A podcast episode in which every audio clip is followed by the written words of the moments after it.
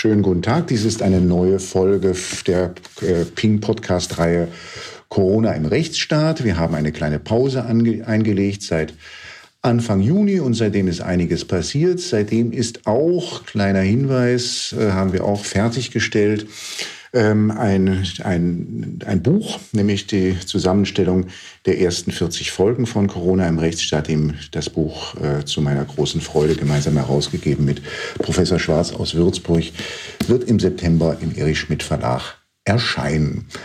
Ähm, weg von der Vergangenheit, weg von den ersten 40 Folgen äh, der Podcast-Reihe und jetzt ganz frisch zu einer neuen Folge. Ich freue mich heute jemanden am Ende begrüßen zu wollen, den ich schon lange gerne äh, sprechen wollte, nämlich Gerd Antes in Freiburg. Das ist doch richtig Freiburg, oder Herr Antes? Ja, Freiburg ist immer noch richtig. Ja, ähm, freut mich. Ich darf Sie kurz, ähm, ich darf Sie kurz vorstellen. Sie sind ähm, mal von hinten anzufangen. Äh, Sie sind äh, Experte in evidenzbasierter Medizin. Sie sind eigentlich äh, studierte Mathematiker, ähm, kommen also aus der und kommen dort aus der Statistik und der Biometrie und haben lange ähm, an der Universität Freiburg gearbeitet, am dort am Institut für medizinische Biometrie und medizinische Informatik. Ähm, Sie waren dann, ähm, da kommen wir gleich noch dann drauf zu sprechen, äh, Direktor des Deutschen Cochrane-Zentrums äh, und gehörten zu den Gründern des deutschen Netzwerks Evidenzbasierte Medizin. Ich wollte immer schon einmal etwas genauer wissen, was man denn eigentlich unter evidenzbasierter Medizin versteht. Na, das ist ein hochtrabendes Wort, was 1991 geprägt wurde und zwar in Kanada, um das, was man immer eigentlich schon versucht hat was in den letzten 30 Jahren vor 1991 entwickelt worden ist, sozusagen in, einen, in neuen Kleidern zu präsentieren. Das sind dann auch so, auch in der Wissenschaftswelt, Marketing, Prozeduren. Und wenn man es auf den Punkt bringt, ist sozusagen in zwei Lagern formuliert. Der normale Statistiker entwickelt was sehr mathematisch angehaucht. Und je theoretischer und ich sag's mal bösartig auch weltfremder formuliert, desto stolzer ist er. Und deswegen kriegt es auch leichter in den anspruchsvollen Journalen publiziert. Und dann ist es für seine Karriere gut. Also es sind sehr einfache Mechanismen, die man leicht nachvollziehen kann, auch wenn man nicht in dieser Welt steckt. Und dann gibt es die andere Welt, die nannte sich dann nach dem Gründer der ganzen Entwicklung, Dave Sackett 1968 in einer amerikanischen, ja, kanadischen, nicht Kleinstadt, sondern, wie soll man es nennen, naja, Mittelstadt, nordwestlich von Toronto, wirklich respektierlich gesagt in der Pampa. Da gibt es eine Universität, die McMaster-Universität. Und dieser Dave Sackett war ein amerikanischer, US-amerikanischer Internist, der irgendwann gemerkt hat, dass er abhängt und nicht mehr besser wird weil er durch die normale tägliche Praxis von Dienstplänen einrichten bis hin zu sonstigen Planungen nicht mehr auf up-to-date bleibt mit der wissenschaftlichen Entwicklung. Und dann hat sich was entwickelt, das nannte sich klinische Epidemiologie. Und die hat das Prinzip, was ich vorhin als erstes formuliert habe, nämlich der Mathematiker macht was und sucht dann zum Schluss verzweifelt ein klinisches Beispiel oder auch aus anderen Zusammenhängen, umgedreht und hat gesagt, jegliche Forschung muss mit dem Problem beginnen. Das heißt, inhaltlich, es beginnt zum Beispiel mit der medizinischen Fragestellung. Ich sage mal ganz plattes Beispiel, ist eine Blinddarmoperation besser, wenn ich sie offen mache oder laparoskopisch, also Schlüssellochtechnologie, kein Unterschied. Oder wie sehe ich was, wenn ich nur durch Schlüsselloch schaue? Das wäre ein so ein Beispiel. Und dann geht man ran und schiebt dann sozusagen die Methodologie hinterher und versucht das optimal zu lösen. Und das ist dann weiter gewachsen, immerhin über 30 Jahre und letztlich 1991 auch in einer spektakulären Aktion, weil die Entwickler dieser ganzen, naja, diese, der ganzen, dieses ganzen Zweiges naiverweise gedacht haben, jetzt ist es soweit, jetzt nennen wir das wissenschaftliche Medizin. Scientific. Und dann haben sie natürlich auch wieder salopp gesagt, einen Shitstorm geerntet von den Grundlagenwissenschaftlern, die gerne gesagt haben, seid ihr nicht völlig verrückt? Das machen wir jetzt, solange wir in unsere Geschichte zurückblicken können. Und jetzt kommt ihr her und sagt, eure Medizin jetzt ist wissenschaftlich. Das geht ja gar nicht. Und das war ein spektakulärer Zusammenprall. Den, den kriegt die Öffentlichkeit nicht mit, sowas. Aber hinter den Kulissen war es wirklich existenziell. Und da hat man verzweifelt gesucht, wie nennen wir das denn jetzt eigentlich? Und dann hat man gesagt, naja, dann nennen wir es halt Evidence-Based Medicine, was für Deutschland gleich wieder ins nächste Problem geführt hat, nämlich das deutsche Wort Evidenz, jetzt aus der lateinischen Ecke kommend, bedeutet nicht das gleiche wie Evidence in Englisch. Also Evidenz in Deutschland, wenn man im Duden nachguckt, ist die, das Offensichtliche. Und in Großbritannien ist es eher, und das, da taucht es auch dauernd auf, wenn man mal einen Krimi in Originalsprache hört, äh, dann sieht hört man dauernd, dass gesagt wird, there was no evidence that, bla bla bla. Also in deutscher Terminologie wäre das dann ein Indiz, auch kein Beweis. Und da gibt es jede Menge sprachliche Verwirrung. Die ist jetzt meistens bereinigt, aber noch nicht ganz. Inwieweit geht es in der evidenzbasierten Medizin erst einmal um Tatsachensammlung? Das habe ich nicht ganz verstanden. Was ist, was ist, was ist sozusagen die Basis dessen, was, was der evidenzbasierte Mediziner braucht, um jetzt. Die Evidenz ist, wenn man die Hierarchie anschaut, dann gibt es, und das ist auch eine permanente Frontstellung, speziell auch in Deutschland, wenn man mal den, die Sequenz anschaut, dann heute können Medikamente zum Beispiel im Computer generiert werden. Also man kann im Computer simulieren, was Aussicht auf Erfolg hätte. Und dann geht man rein und synthetisiert das. Das sind das alles die, das ist der ganze Bereich der Laborwissenschaften, das dauert Jahre. Und dann geht man damit in Tierversuche und dann in Menschenversuche. Und die evidenzbasierte Medizin beginnt bei den Studien nach den Tierversuchen, also am hinteren Ende dieses Stranges. Und dort aber auch nicht im gesamten Bereich, sondern wirklich bei den großen patientenorientierten Studien. Also man unterscheidet spezielle medikamentösen Bereich, dass die ersten Studien erstmal überhaupt gucken, wenn ich vom Tier zum Mensch gehe, habe ich da eigentlich einen Schritt, der mir sicher genug ist, dass ich beim Menschen die Dosis richtig ermittle. Also erstmal wird die Dosis ermittelt, dann wird ganz auch mit kleinen Studien versucht, rauszukriegen, ob es unerwünschte Effekte hat, also wirklich auch schaden kann.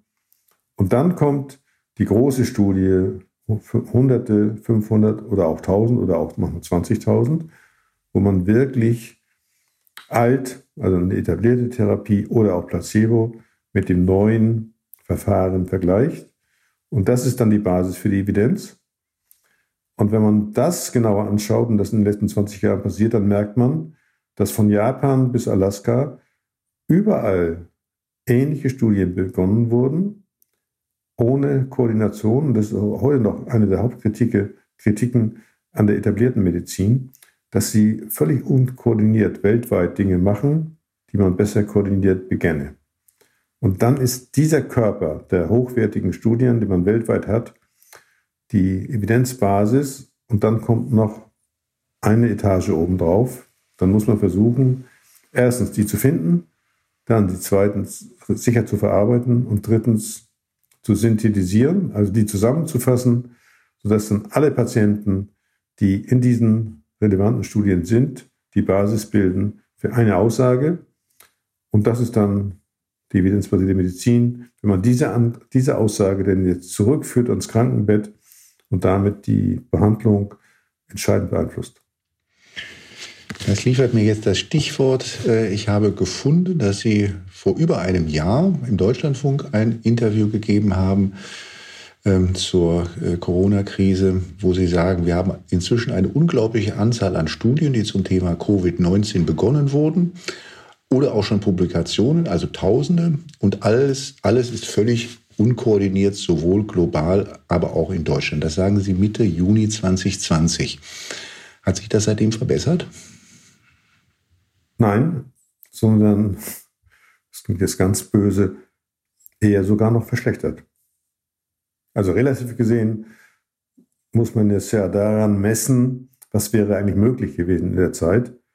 Und dafür, dass wir jetzt nach 16 Monaten an vielen Stellen kein Deutsch, Deutsch schlauer sind als vor 16 Monaten, hat sich die Lage eigentlich verschlechtert. Also wir haben eigentlich unser Versagen bestätigt. Haben Sie eine Sicht darauf, was da die Ursache ist?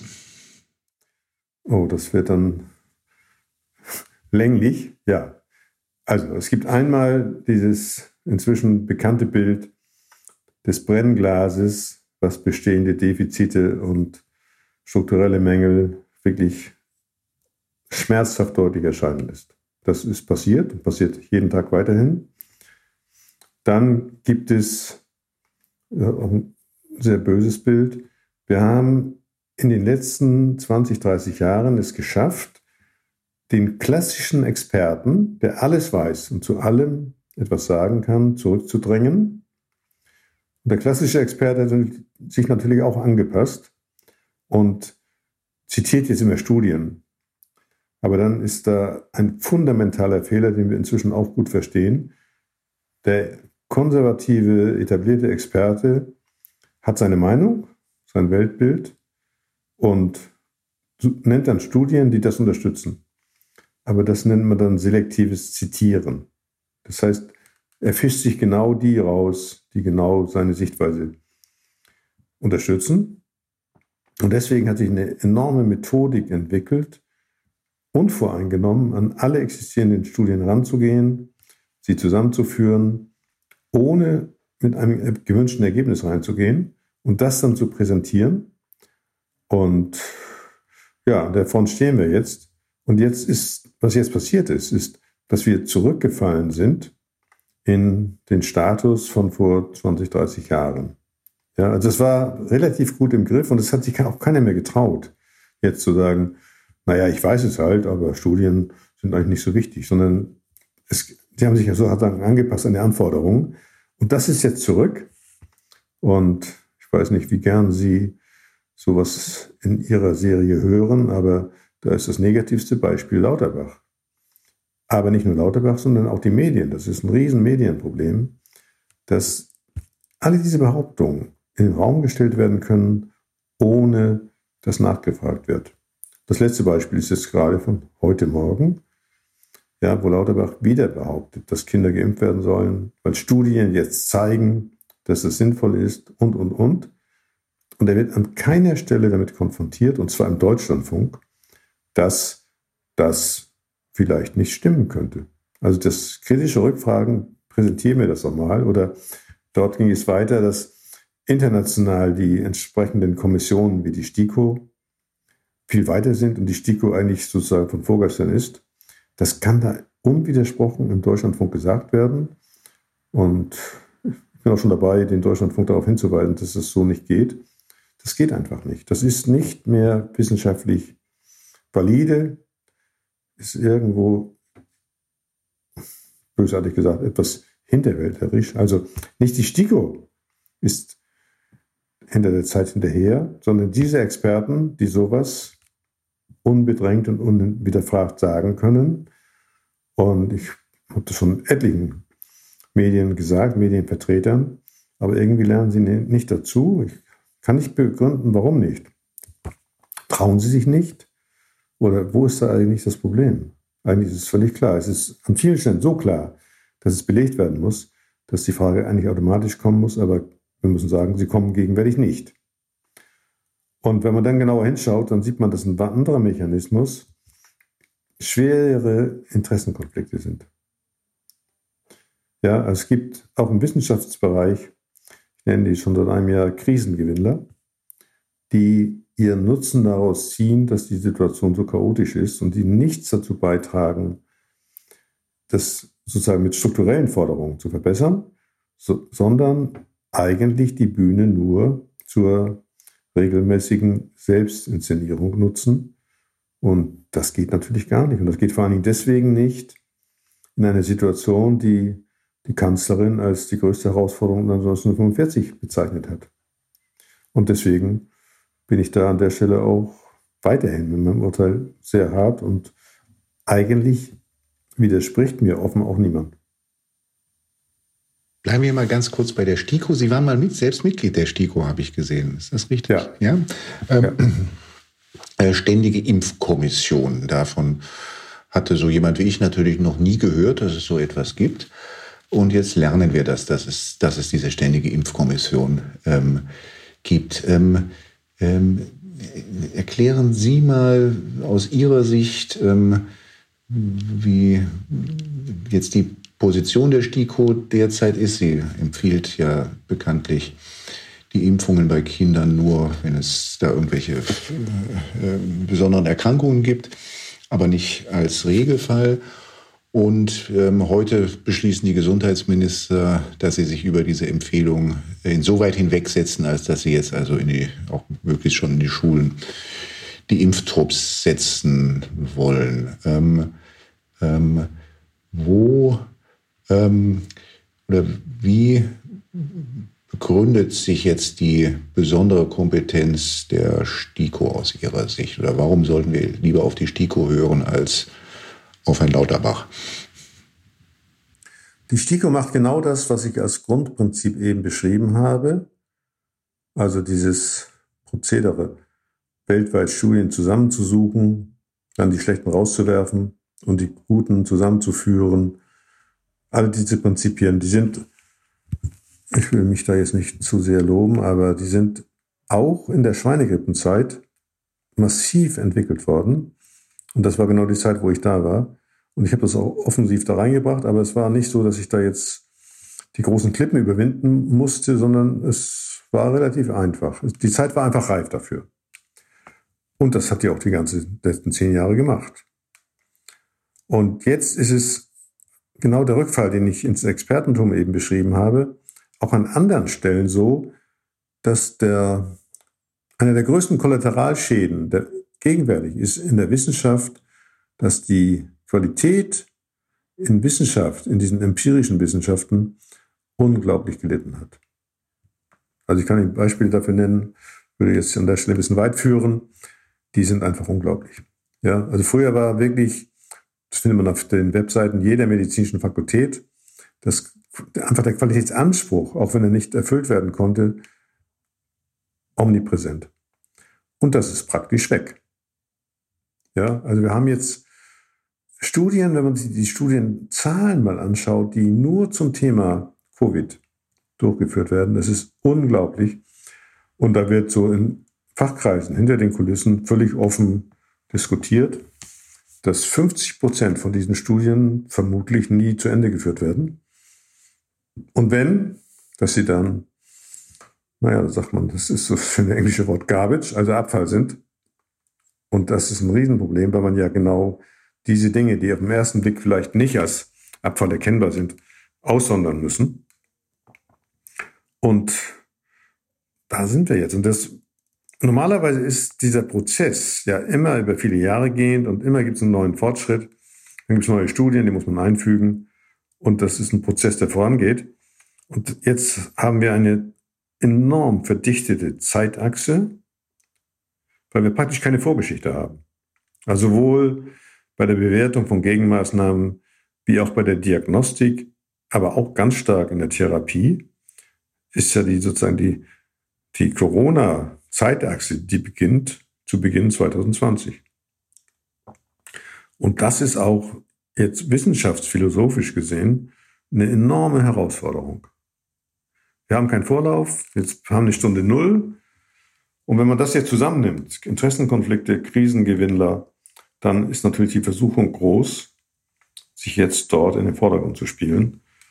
Und wo das in Deutschland extrem schief gelaufen ist, ist die Auswahl der Beraterstrukturen für die Bundesregierung. Und da, das kann man selbst ohne große Fachkenntnisse leicht nachvollziehen, sind die größten Fehler passiert von den sogenannten Modellierern. Das sind da erstaunlicherweise auch dann zum großen Teil Physiker, die Dinge durchrechnen, nicht für strukturelle Verbesserungen sorgen, nicht den Datenmangel beklagen, sondern eben sich selbst gut damit fühlen, jetzt im Blickpunkt zu stehen. Und das wäre ein Beispiel dafür, wo es richtig schief geht. Bleiben wir nochmal kurz bei dem, beim Thema Impfen und Kinder, ähm, die, ähm, äh, dass sich, ähm, dass man sich jetzt über den, über die Einschätzung der STIKO hinwegsetzt, hat ja wohl auch etwas damit zu tun, dass man jetzt sehr stark meint, man müsse jetzt die Impfquote noch drastisch erhöhen. Ähm, und das, äh, äh, das, dass man, dass man äh, hat, hat wohl etwas damit zu tun, nach meiner Beobachtung, dass man die Impfquote jetzt gerne noch drastisch erhöhen möchte. Und, ja. dann, und dann liest man beim Robert-Koch-Institut, dass man also jetzt eine Impfquote von 85 Prozent anstrebt in dem letzten Papier des Robert-Koch-Institut herausgegeben haben. Verstehen Sie, woher auf einmal so Zahlen wie 85 Prozent kommen? Ja, ich verstehe das. Das sind genau diese abgehobenen theoretischen Konstrukte, wo ich zum Beispiel so tue, als ob ich jetzt aus dem, was ich gegenwärtig sehe, wir haben ja einen leichten Anstieg der Infektionsraten, dass ich das jetzt fortrechnen kann und dann sehe, wo ich dann im September bin. Und dann sehe ich dann, dass ich bei einer Inzidenz von 850 bin. Und das ist aus meiner Sicht einer der fundamentalen und tatsächlich auch Anfängerfehler. Ich mache ja immer noch sehr viel Ausbildung, übrigens auch für Wissenschaftsjournalisten. Und da ist immer eine Regel, sei extrem vorsichtig, wenn du raus extrapolierst aus dem Bereich, wo du Daten hast. Und genau das passiert jetzt wieder. Es wird wieder, das erstaunt mich total und erschüttert mich auch, alles wiederholt, was im Frühjahr passiert ist. Und ich nenne nur die beiden Beispiele. Robert Koch hat am 12. März eine Vorhersage gemacht, die heute mit Wortakrobatik nicht mehr als Vorhersage bezeichnet wird, sondern als Szenario und damit vorhergesagt, dass in der 15. Woche Mitte April eine Inzidenz besteht von 350. Die Realität zu dem Zeitpunkt war, und zwar nicht richtig überraschend, 160 und fallend, zwar stark fallend. Am dramatischen ist es aber bei dem Berater der Kanzlerin, Kai Nagel, seines Zeichens Mobilitäts- und Verkehrsforscher und Verkehrsplaner, der für Anfang Mai eine Inzidenz von 2000 vorhergesagt hat. Und wie man sowas stillschweigend unter den Teppich kehren kann, ohne wirklich mit sich selbst in Klausur zu gehen, das ist mir, war mir in der Sekunde völlig unverständlich und ist mir heute ehrlich noch unverständlicher. Und genau aus diesem Lager kommen jetzt wieder Vorhersagen wie die Zahl, die Sie gerade genannt haben. Und das ist mir, also ich sage mal ganz hart als Methodiker. Es ist natürlich in der gesellschaftlichen Situation völlig unverantwortlich, aber auch fachlich marode, weil natürlich schwere Fehler immer auch die Chance bieten, sich zu verbessern und daraus zu lernen.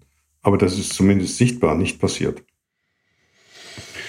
Was einen Verkehrsplaner dazu qualifiziert, in solchen entscheidenden Momenten eine solche entscheidende Ratgeberrolle einzunehmen, das ist mir auch, das habe ich mich auch öfter schon gefragt. Ähm, ähm, aber das, ähm, das, ich glaube, da sind wir einer Meinung. Ähm, die, ähm, am 10.8., also nächste Woche, morgen in einer Woche, ähm, tagt mal wieder die, die Ministerpräsidentenkonferenz. Bei dieser Ministerpräsidentenkonferenz wird es wohl, jedenfalls deute ich das so, was man hört und liest, ähm, ganz zentral um die Relevanz der Inzidenzwerte ähm, gehen, die ja nun die ganze Politik bestimmt haben bis hin zur Bundesnotbremse im April. Ähm, da gibt es ja eine rege Diskussion, eine Diskussion, bei der auffällt, dass die Kanzlerin sich dazu bislang überhaupt nicht geäußert hat.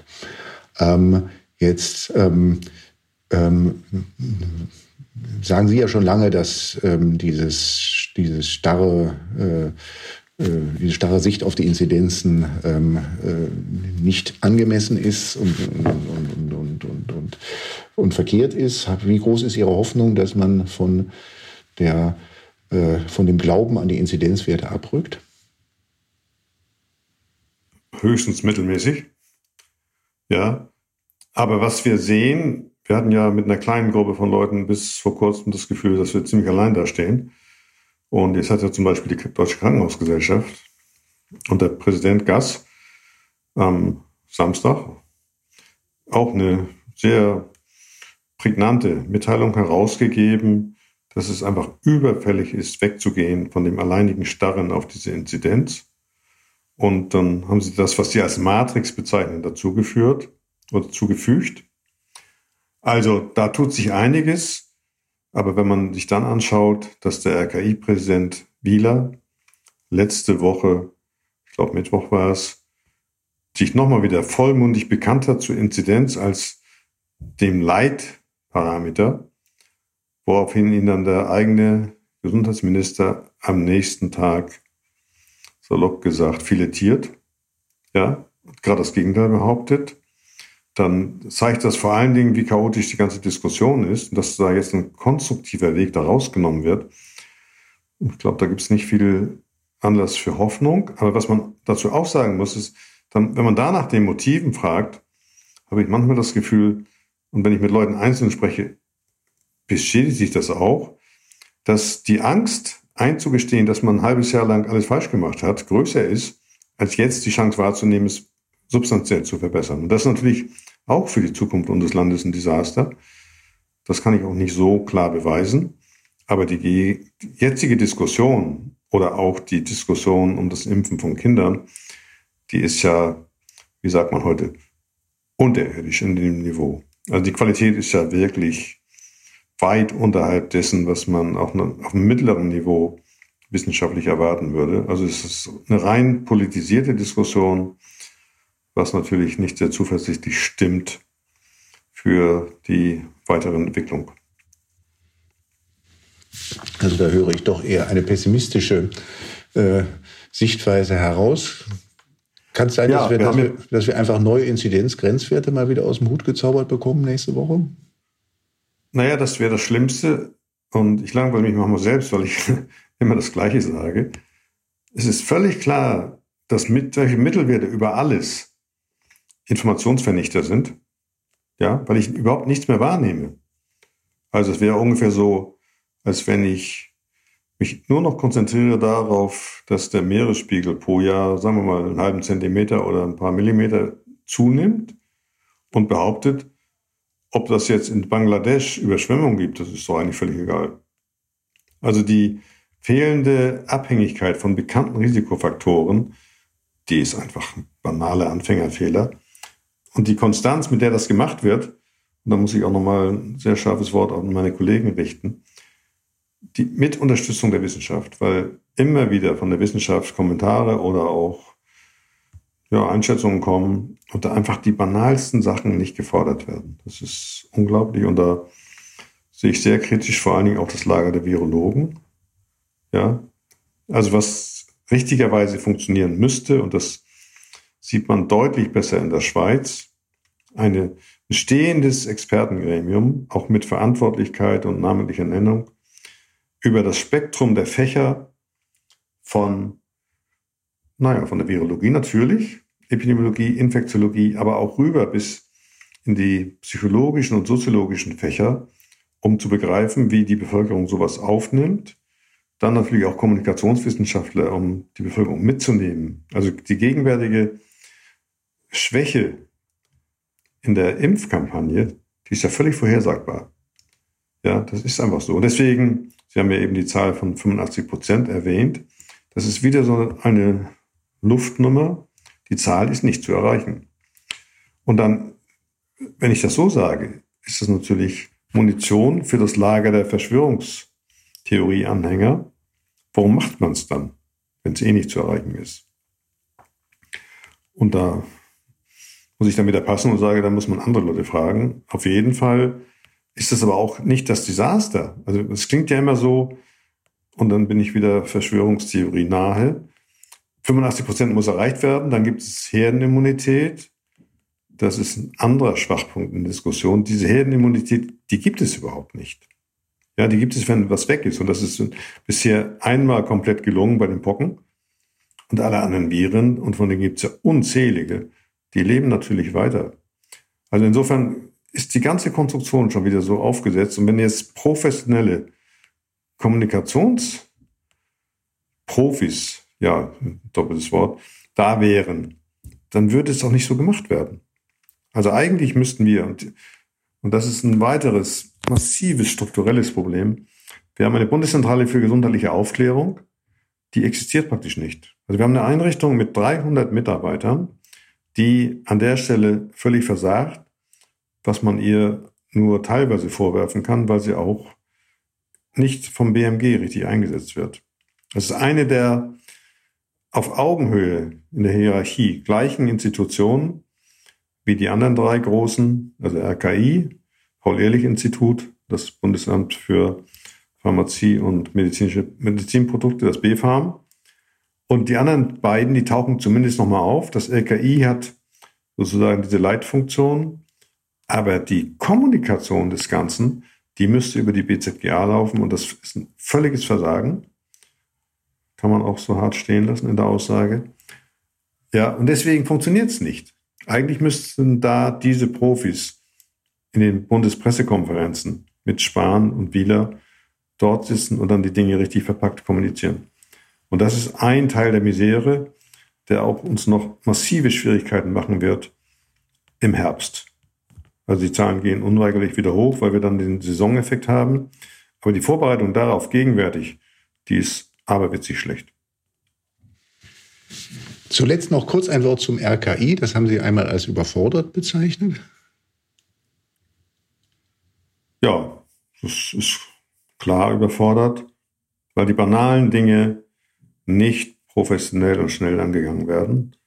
Und da ist einmal eine Sache, die ich seit 15 Monaten fordere, eine wissenschaftliche Begleitung oder Begleitforschung, ist eigentlich auch wieder Anfängerwissen, zu, insbesondere von den Öffnungs- und Schließungsmaßnahmen. Und dann ist man auch ganz nah bei dem Thema Ihrer Reihe, Ihrer Interviewreihe. Wir brauchen einfach eine Begleitung, um besser einschätzen zu können, ob Dinge was bringen. Und das ist über die gesamte Zeit komplett versäumt worden. Mein Lieblingsbeispiel war ja letztes Jahr immer schon, wie viele Friseure sind infiziert. Die Friseure sind ein sehr griffiges Beispiel, aber eigentlich sind sie wahrscheinlich in der Anzahl nicht so wichtig. Aber dass man es jetzt über anderthalb Jahre versäumt hat, das Infektionsgeschehen in produzierenden Betrieben zusammenzufassen und darzustellen, das ist eine der ganz großen Versäumnisse. Und wie weit das politisch motiviert ist, weil man der Industrie dann nicht in die Parade fahren wollte, das kann ich nicht beurteilen. Es ist auf jeden Fall extrem schädlich. Und jetzt stehen wir wieder davor, dass wir sehen, wie die Zahlen, also diese nicht geliebte Inzidenz pro Tag irgendwie hinterm Komma langsam nach oben kriecht und wir gucken wieder drauf. Wie heißt, wie ist der Vergleich? Wie die, wie das Kaninchen auf die Schlange, so rum war es, glaube ich. Mhm. Und machen überhaupt keine Versuche, was zu ändern. Das ist mir jetzt schon wieder völlig unverständlich. Und das wird natürlich direkt in eine Krise reinlaufen im September oder im Oktober. Ja, das, das ist jetzt ein eher düsterer Ausblick auf den Herbst und ähm, ähm, obwohl ich auch sagen muss, dass vieles dafür spricht, dass äh, wir da uns auf einiges noch einmal einrichten und uns ähm, im wörtlichen und übertragenen Sinne warm anziehen müssen im Herbst. Ähm, hoffen wir mal das Beste, hoffen wir mal darauf, dass da doch äh, man auf manche der, der Forderungen, die Sie schon seit langem, und nicht nur Sie schon seit langem stellen, auch endlich ein bisschen mehr hört, als das bisher der Fall war. Ich darf Ihnen erst einmal ganz herzlich für dieses Gespräch danken. Ja, ich danke dafür, dass ich mit Ihnen sprechen durfte.